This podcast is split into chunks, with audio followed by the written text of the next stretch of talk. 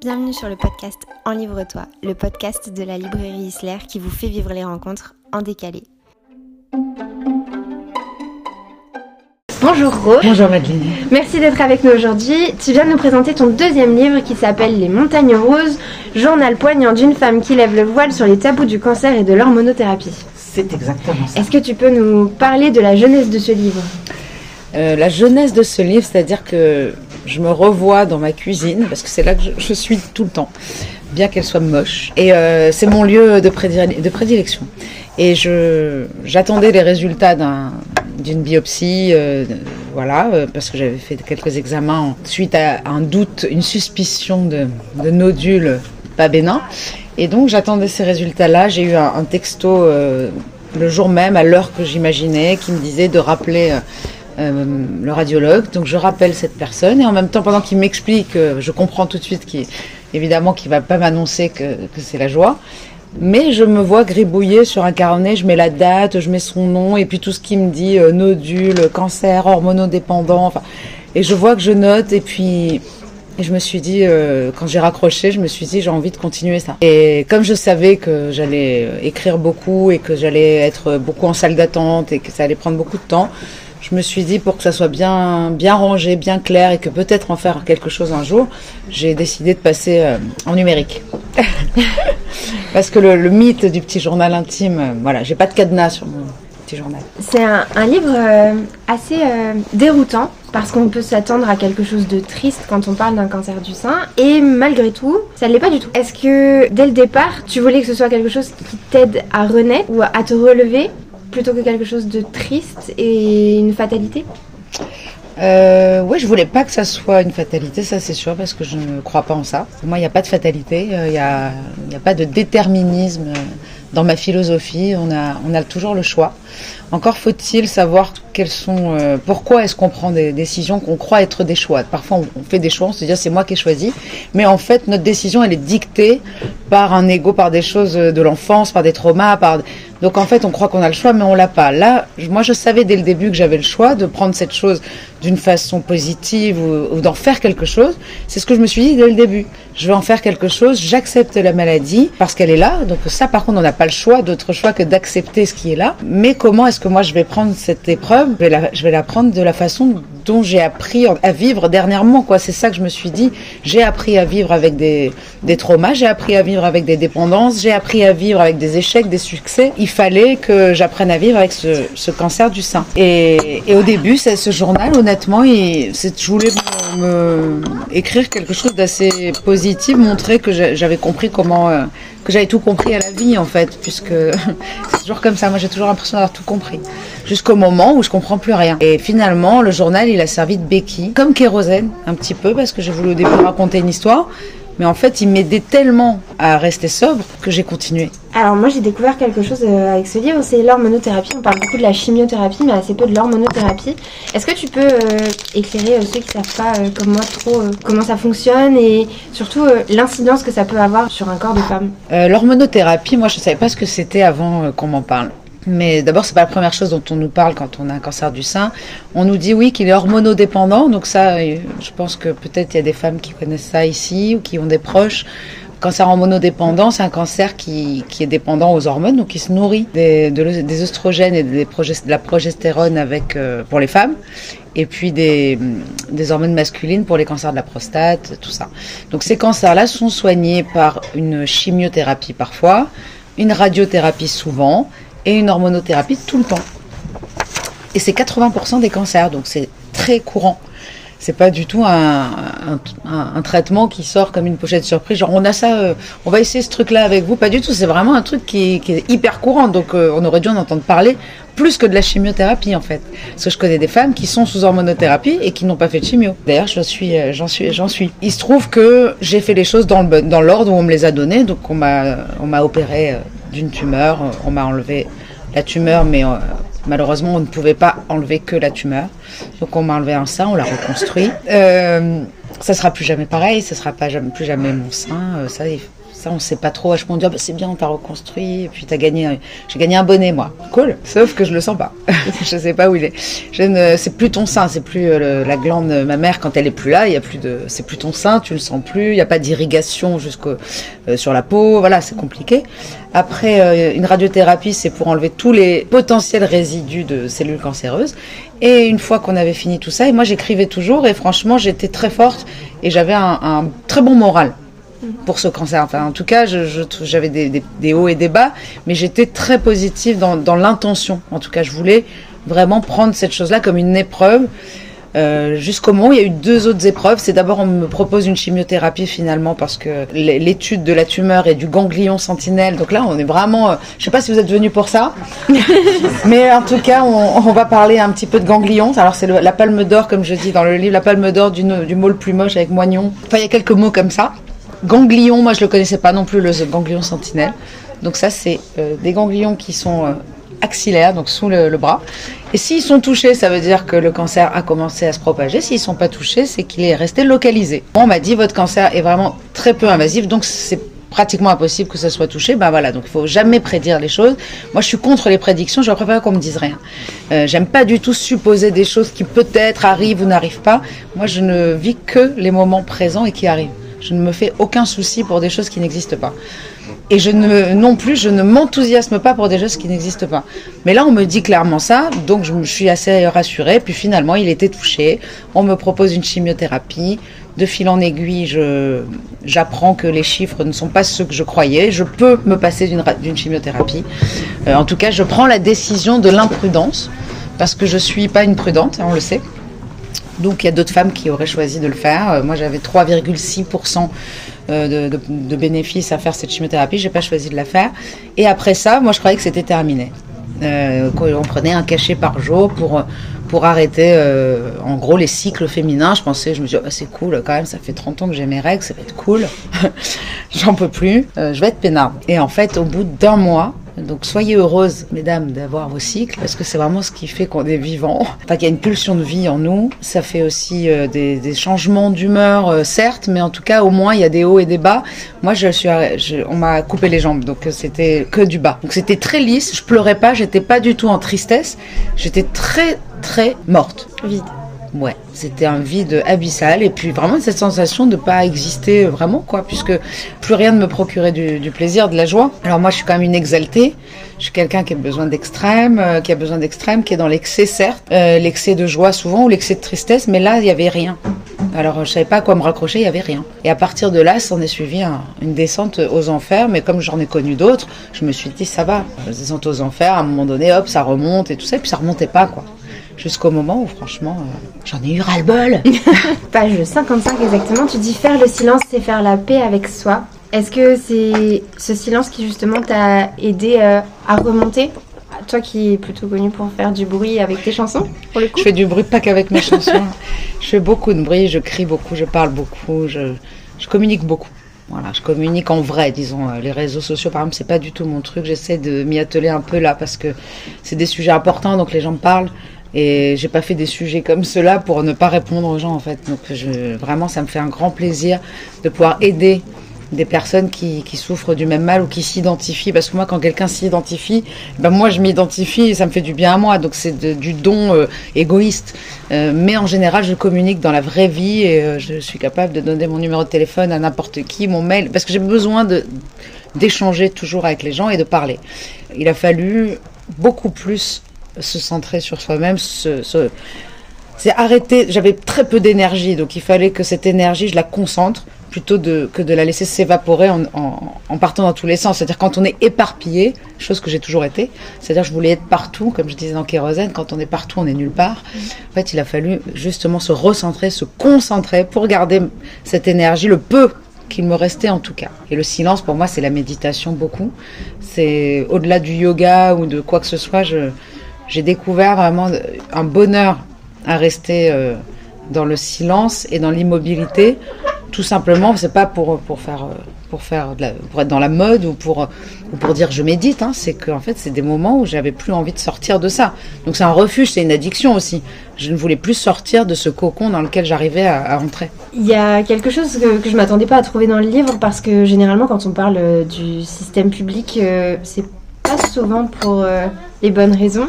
Et pourtant tu parles beaucoup de ta gratitude envers euh, les services hospitaliers, envers le, le système français, les médecins qui t'accompagnent. C'était important que tu les fasses figurer dans ce livre-là pour qu'il y ait aussi ce côté un peu plus objectif de notre système français?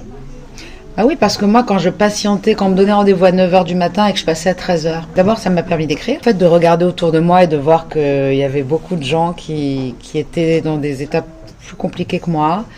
Que, en fait, c'était en plein Covid, donc il y avait les masques, donc ça c'était très difficile. J'ai pas vu la tête de mes médecins jamais. Euh, J'étais seule, on n'était pas autorisé à venir euh, accompagner. Et quand je, et la première rendez-vous, on a le droit de venir accompagner. Je suis venue avec ma mère pour qu'on m'explique exactement ce que j'avais. Et en fait, à chaque fois que je faisais des rendez-vous, que je voyais des gens accompagnés de quelqu'un, je savais que c'était le premier rendez-vous. Donc j'étais très émue à chaque fois de voir une jeune fille avec quelqu'un. Donc je me disais, bah, elle va apprendre qu'elle a un cancer. Et pourquoi euh, je, je suis pleine de gratitude, c'est que si moi j'attendais 4 heures pour être euh, prise en charge, c'est que ces médecins-là, ils travaillaient 20 heures par jour en fait. Et ils enchaînaient, ils enchaînaient, ils enchaînaient. Euh, ça a été extrêmement bien organisé quand même. Euh, on paye rien, tout est, tout est pris en charge. En vrai, il n'y a même pas de paperasse. Donc c'est ça aussi, moi, ce qui m'angoissait. Je suis vraiment administrophobe. Donc dès le début, la première chose qui m'angoissait, c'est bordel, il va falloir faire plein de papiers. Mais vraiment, je me suis dit, comment je vais faire? Je sais même pas ce que c'est une carte vitale. la LD, euh, LD, c'est quoi le machin, le truc? Et heureusement, j'ai une sœur qui n'est pas du tout administrophobe et qui m'a dit, ok, pas de problème. Tu alors tu es le numéro 202 machin, tu vas aller à tel rendez-vous, tel escalier, tu suis la ligne bleue, tu arrives là, et puis là il y a une ligne verte, il y a une fleur rouge, et tu montes au quatrième étage. Et puis euh, là, à partir de là, les scintigraphies, les, enfin tous les examens dont j'avais jamais entendu parler, les médecins que je pensais vraiment euh, destinés aux vieilles personnes, hein, euh, les rhumatologues par exemple. Euh, voilà, j'avais rendez-vous avec mon rhumatologue, le mien. pour me dire que j'avais des os de, quelqu'un de 75 ans et qu'il fallait faire attention de ne pas faire des sports dangereux. J'ai dit, bah, c'est dommage parce que quand même, je, je médite beaucoup. et je pouvais plus faire des choses dangereuses, ça tombe bien, je le fais pas, mais, mais je- si je tombe, pa- paraîtrait-il que je me brise. Ça, ça a toujours été le cas en vrai, métaphoriquement parlant. D'ailleurs, en parlant de phrases, alors tu l'as fait là en parlant du cancer, mais on peut reprendre presque les mêmes pour la grossesse, pour plein de choses. Il y a toutes les phrases nulles qu'on entend tout le temps. Et merci d'avoir dit qu'on en a marre. Ben ouais, mais les gens savent pas quoi dire et ça, après coup, moi, je, je me suis rendu compte que toutes les phrases de tous ces gens, c'était une bénédiction. C'est des gens qui vous aiment, mais qui savent pas vous le dire. C'est des gens qui ont peur, mais qui, qui, qui, qui arrivent même pas à le dire. Pour... En fait, ils veulent pas matérialiser la maladie. Euh, mon père n'a jamais prononcé le mot cancer. Donc, il faut savoir que mon père a pris mon premier rendez-vous parce que j'avais donc euh, une, une grosseur euh, dans le sein gauche. Et donc, on était à Nice et il m'a dit Je m'en occupe, je connais très bien le radiologue et tout ça. J'ai dit, Bon, super, vas-y. Encore une fois, ça m'arrange parce qu'il fallait sûrement appeler, donner sa carte vitale. Je ne savais toujours pas ce que c'était. Et là, euh, il me dit C'est bon, tu as rendez-vous demain. Je dis bah, parfait, donc demain matin j'arrive, je dis voilà bonjour, je viens pour une radio, euh, euh, je ne sais même pas comment, et elle me dit euh, ah non non vous venez pour une radio du thorax, je dis non non c'est une échographie euh, ma mère, ah non non il n'y a personne ici pour faire une échographie ma mère, vous pourrez pas la faire, votre père a appelé pour dire que vous y avez vous aviez une boule dans le thorax, c'est-à-dire que je n'ai pas pu faire mon premier examen parce que mon père avait peur de dire le mot euh, cancer, euh, tumeur, enfin de, voilà. Donc, euh, et ça a été comme ça tout du long. Mais le côté, euh, en tout cas, t'as l'air radieuse, ça c'est pas mal. ben, c'est super, t'as encore tes cheveux. Alors voilà, apparemment quand on a ses cheveux, on n'a pas le droit de se plaindre. Et puis euh, beaucoup, beaucoup de gens, une fois qu'on a opéré le sein, on vous dit, voilà, c'est derrière toi. Et ça, c'est très dur parce que non seulement moi j'étais en plein dans la merde, mais surtout il y a des gens même qui vont très bien, enfin tout va bien, mais on n'a pas envie d'entendre ça parce que c'est tellement puissant comme épreuve on n'en sort pas comme ça, c'est pas de derrière, c'est pas possible. Puis la rémission, c'est 5 ans. Et, et, puis en plus, euh, c'est comme la grossesse, euh, le, le, le, le, postpartum, c'est vraiment ça. Tout le monde s'occupe de vous, tout le monde prend soin de vous, et soudainement on vous dit ah, ça y est toi, plus de cancer, allez c'est parti, on passe à quelqu'un d'autre. Mais non, mais moi je suis encore malade, je, je pleure encore beaucoup. Est-ce que euh, le fait de d'avoir eu cette épreuve-là, en plus de celle dont tu as pu parler dans Kérosène, est-ce que ça t'a permis de voir la vie encore différemment de ce que ça a pu être après Kérosène? Bah Après Kérosène, j'ai tout simplement vu la vie. Euh, moi, je me suis extasiée en disant je suis vivante, je vois la vie merveilleusement. En fait, j'étais comme vous. En fait, j'étais comme quelqu'un qui, qui ne consommait pas. Donc, euh, pour moi, c'était merveilleux. Mais en fait, c'était la vie normale. Donc la vie normale de se réveiller, d'avoir la pêche, de pouvoir faire des choses, de pas annuler des, des, des choses parce qu'on parce qu'on a une gueule de bois, de de pas euh, avoir dépensé 800 euros la veille parce qu'on était en, en, boîte de nuit et qu'on avait payé à boire à tout le bar. Enfin, c'était des choses normales, mais pour moi c'était extraordinaire. Là, en fait, j'ai passé un cap qui est celui de, évidemment, de la gratitude. C'est un mot dont on ne peut plus, on peut plus. C'est comme la sobriété. J'en parle beaucoup. Sobriété, gratitude, énergie, univers. Je suis bien obligée d'en parler puisque c'est ça qui s'est passé. Je me suis sentie connectée à quelque chose de plus grand que moi. Je me suis mise à prier. Je n'avais jamais prié, donc euh, voilà, ça m'a fait du bien. Je savais pas ce que je priais. En tout cas, j'ai eu la foi. Euh, mais la foi, elle était en moi aussi. Et euh, dans le fait que si j'étais tout à fait ouverte, attentionnée à ce qui se passait, heureuse, euh, positive. En fait, les portes elles s'ouvraient. Quand j'étais devant une porte fermée, ben je disais bah c'est pas la mienne, je vais dans, je vais, j'en ouvre une autre. En fait, j'avais l'impression qu'on dit souvent l'univers quand il vous ferme une porte, il vous en ouvre une autre. Donc il faut pas rester euh, planté devant la porte en disant mais moi c'est là que je veux ouvrir, tu vois. Et ça, j'ai compris en disant, ok, là, euh, t'as as un problème de, libido, t'as un problème de, joie, euh, t'as mal partout, tu peux pas faire ci, tu peux pas faire ça. Ah, mais quand même, ça t'a ouvert euh, une spiritualité. Du coup, t'as fait plus de yoga, t'as moins mal. Et en fait, en fait, il y a plein de choses qui, qui, finalement, en fait, quand on enlève des choses, ça veut pas dire que la vie elle devient plus pauvre. Ça veut dire qu'on peut en trouver plein d'autres et ça devient plus riche encore. C'est ça que j'ai, moi en tout cas, c'est ça que j'ai ressenti. Comment l'a vécu ton entourage et particulièrement ton entourage proche comme ton fils et R R. dont on parle beaucoup dans le livre? On sait pas du tout qui c'est cet homme-là. On voit pas qui c'est. C'est vraiment, il y a un mystère sur ce R. Personne l'a jamais vu comme le Raphaël. Personne l'a jamais vu. Personne sait qui c'est. Euh, R, il a, bah, disons pas que c'était pas lui le problème, en tout cas. En tout cas, pas dans ce livre. En tout cas, pendant cette période-là, c'était vraiment pas lui le problème. Donc, il était en première ligne. euh, voilà, il a, il a pris pour les autres. Mon fils, euh, je l'ai pas trop épargné parce que je suis pas capable trop de de pas dire la vérité. Donc j'ai dit ce que j'avais sur le cœur, que j'étais pas bien, que j'allais mal, que j'allais être chauve, que enfin voilà, j'ai tout sorti. Et puis finalement, il y a bien un truc que j'ai dit, c'est le mot cancer, c'est sûr. Je lui ai dit que je n'allais pas mourir d'un cancer parce que ma maladie n'était pas grave, mais que j'allais souffrir beaucoup des traitements de ce cancer, mais que c'était pour guérir. Donc il avait quand même pas peur. Mais disons qu'il y a un moment où il a été plus chez son père, ça c'est clair. Au, au tout début du livre, tu parles de ta maman, tu parles de ta sœur. Ta sœur revient plus souvent dans le livre. Pour les femmes autour de toi, est-ce que tu, tu peux mesurer l'impact de ton cancer? Franchement, je me sens pas importante par rapport à, à mon cancer. Euh, En fait, je me sens importante par rapport au fait de, traverser des épreuves et d'en faire quelque chose. Donc moi, si je peux aider des gens qui traversent des épreuves à se dire que quand on est dans l'épreuve, et ben on est comme ça à regarder la montagne. Il faut pas regarder cette montagne, il faut regarder là où on pose les pieds. Il faut, il faut regarder euh, tout ce que cette épreuve est venue nous dire. La maladie, elle, vient nous dire quelque chose. Souvent, euh, c'est pas moi vraiment qui le dis, c'est vraiment beaucoup de gens. Les burn-out, enfin quoi que ce soit, les dépressions, c'est vraiment un appel de, de l'être profond pour dire il faut changer quelque chose parce que là ça va pas. Donc tous les gens qui vivent, même le Covid, on, on s'est rendu compte que tout le monde a changé des choses. Quand il se passe vraiment une grande crise, on est obligé de changer. Euh, ça, c'est vraiment l'épreuve. Pour le cancer du sein, moi, ce qui m'importe, c'est pour le- les traitements, par exemple l'hormonothérapie. En tout cas, j'aurais aimé qu'on m'en parle, j'aurais aimé lire ce livre, évidemment, pour savoir que ah, c'est pas normal que j'ai envie de crever. Euh, ah oui, c'est normal plutôt. Euh, tiens, euh, il y en a une autre qui s'est retrouvée à Sainte-Anne juste après un mois d'hormonothérapie. Tiens, je mange un gâteau, je prends 2 kilos. Tiens, ben ok, ok, mais dites-le moi. Dites-le moi. Donc il va falloir faire très gaffe, il va falloir du sport, il va falloir marcher, il va falloir courir. Et en fait, il faut savoir que c'est pas le boulot qu'on fait pour aller bien. Il faut pas que ça soit une souffrance. C'est pas un effort qu'on se demande et se dire oh là là. Des fois, on me dit mais oh, c'est dur ta vie. T'as tout ça à faire pour aller bien. Je dis mais j'ai trop de chance en fait. Grâce à ces épreuves-là, je me retrouve à lire des livres qui me passionnent, à faire des, choses qui me passionnent, à manger des bonnes choses, en fait, à arrêter de manger des choses qui m'empoisonnent. Je dis tout ça, moi je fume comme un pompier encore, donc vous voyez, c'est compliqué, hein, les contradictions de la vie, n'est-ce pas?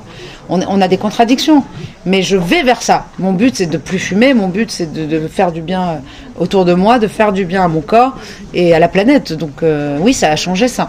Ça a changé ça. Je vais te poser une question qui est la question que je pose à tous mes invités euh, du podcast, puisqu'on enregistre le podcast euh, en même temps. Quel est le livre qui a changé ta vie? En fait, il y en a, il y en a, il y en a- Alors, tu as le droit à deux, Ouais, puisque tout le Ouais, monde a le droit à deux, deux livres.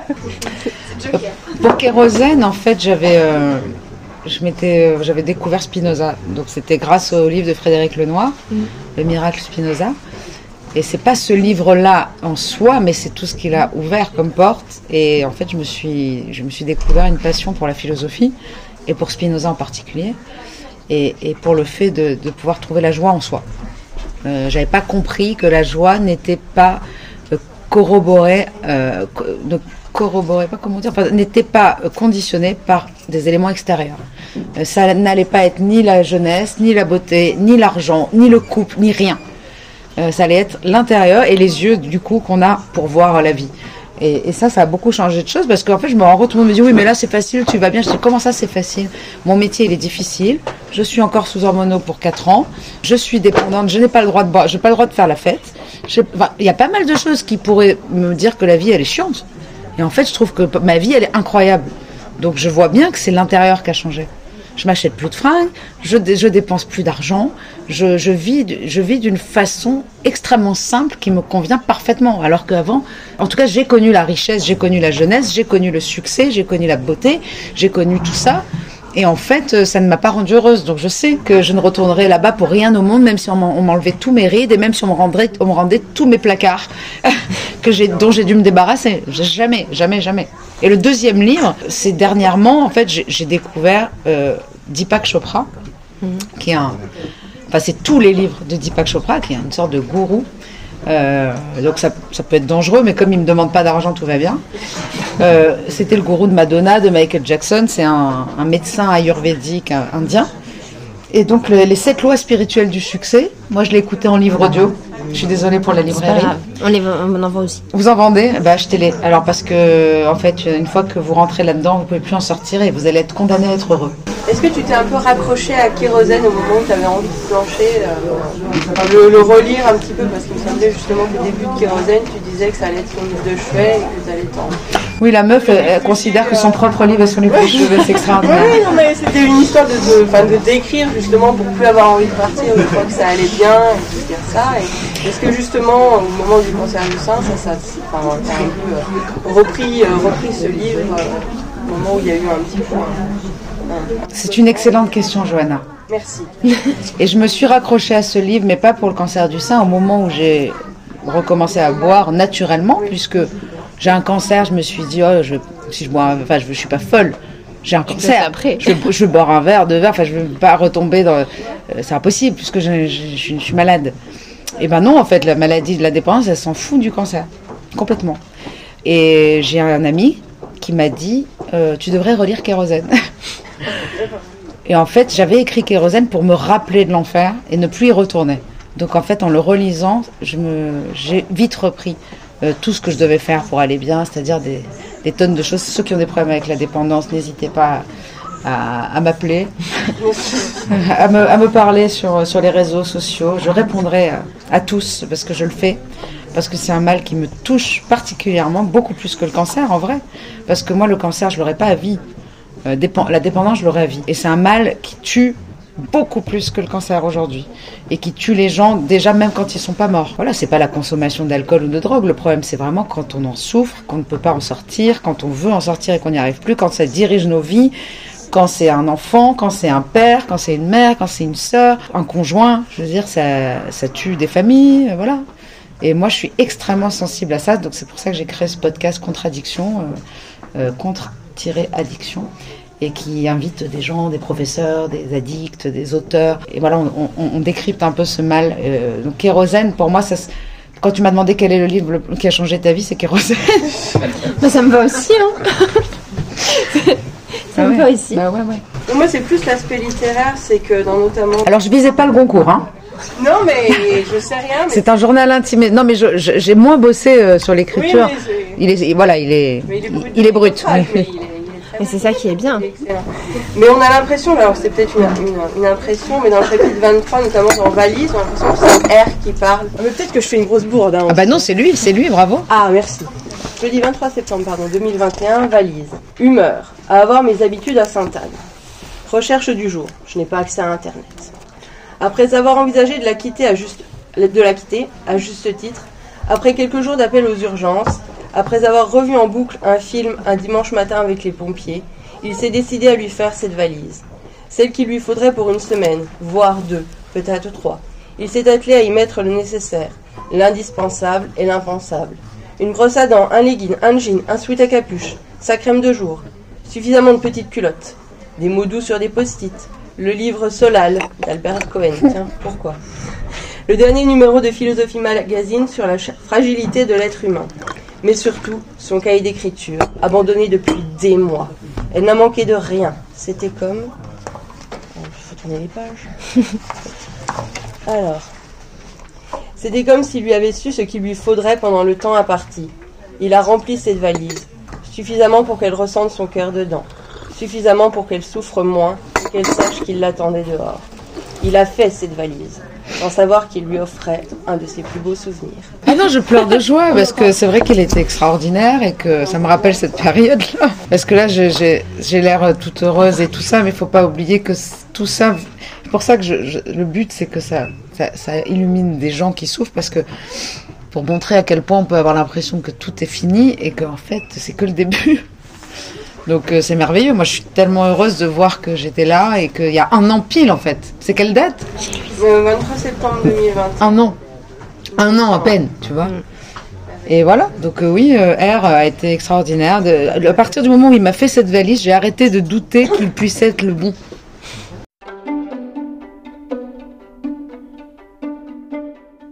Merci de nous avoir écoutés. Et pour connaître toutes les informations sur ce podcast, n'hésitez pas à vous rendre dans la barre d'infos. Pour connaître les prochaines rencontres, allez directement sur le site isler.fr pour toutes les informations. N'hésitez pas à liker, à vous abonner et à très vite.